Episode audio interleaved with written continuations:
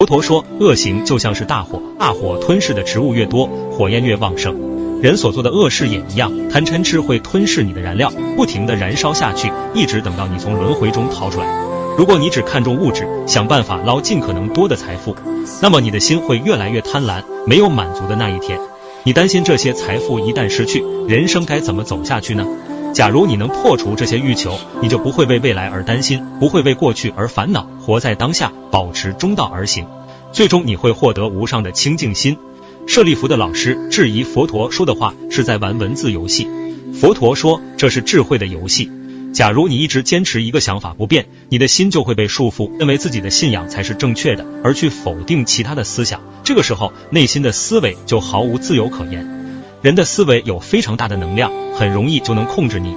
盲目的信仰会阻碍你的修行。假如被他所困，那你就无法获得无上的智慧。